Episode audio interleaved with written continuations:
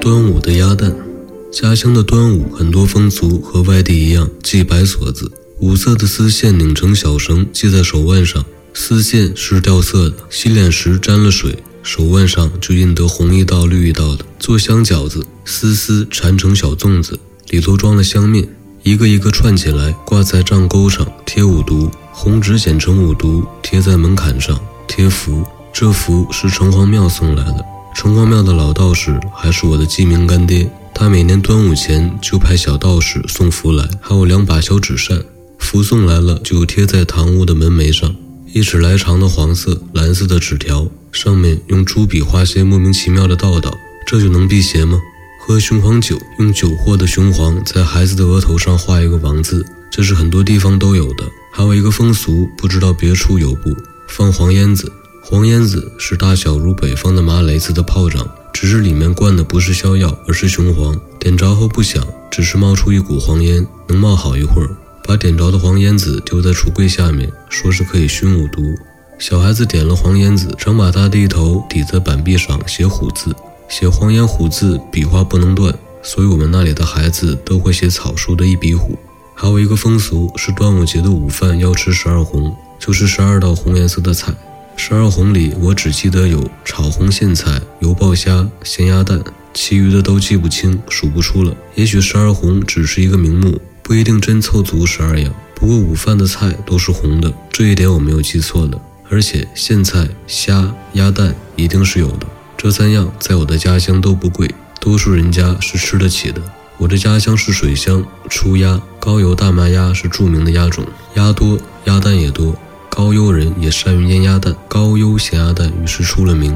我在苏南、浙江，每逢有人问起我的籍贯，回答之后，对方就会肃然起敬。哦，你们那里出咸鸭蛋？上海的卖腌腊的店铺里也卖咸鸭蛋，并用纸条特别标明高邮咸蛋。高邮还出双黄鸭蛋，别处鸭蛋也偶有双黄的，但不如高邮的多，可以成批输出。双黄鸭蛋味道其实无特别处，还不就是个鸭蛋，只是切开之后，里面圆圆的两个黄，使人惊奇不已。我对异乡人称道高邮鸭蛋是不大高兴的，好像我们那穷地方就出鸭蛋似的。不过高邮的咸鸭蛋确实是好，我走的地方不少，所食鸭蛋多矣，但和我家乡的完全不能相比。曾经沧海难为水，他乡咸鸭蛋我实在瞧不上。袁枚的随园食单小菜单有鸭蛋一条。袁子才这个人我不喜欢，他的食单好些菜的做法是听来的，他自己并不会做菜。但是腌蛋这一条，我看后却觉得很亲切，而且鱼有容焉。文不长，路如下：腌蛋以高油为佳，颜色细而油多。高文端公最喜食之。席间先夹去以顷刻，放盘中，总于切开带壳，黄白兼用，不可存黄去白，使味不全，油易走散。高油咸蛋的特点是质细而油多，蛋白柔嫩，不似别处的发干发粉，入口如嚼石灰。油多也为别处所不及。鸭蛋的吃法，如袁子才所说，带壳切开是一种，那是席间待客的办法。平常食用一般都是敲破空头，用筷子挖着吃，筷子头一扎下去，汁红油就冒出来了。高邮咸蛋的黄是通红的。苏北有道名菜叫做朱砂豆腐，就是用高邮咸鸭蛋黄炒的豆腐。我在北京吃的咸鸭蛋，蛋黄是浅黄色的，这叫什么咸鸭蛋呢？端午节，我们那里的孩子新挂鸭蛋络子，头一天就由姑姑和姐姐用彩色丝线打好了络子。端午一早，鸭蛋煮熟了，由孩子自己去挑一个。鸭蛋有什么可挑的呢？有一要挑蛋清壳的，鸭蛋壳有白的和蛋清的两种；二要挑形状好看的，别说鸭蛋都是一样，细看却不同，有的样子蠢，有的秀气。挑好了，装在络子里。挂在大金的纽扣上，这有什么好看的呢？然而它是孩子心爱的事物。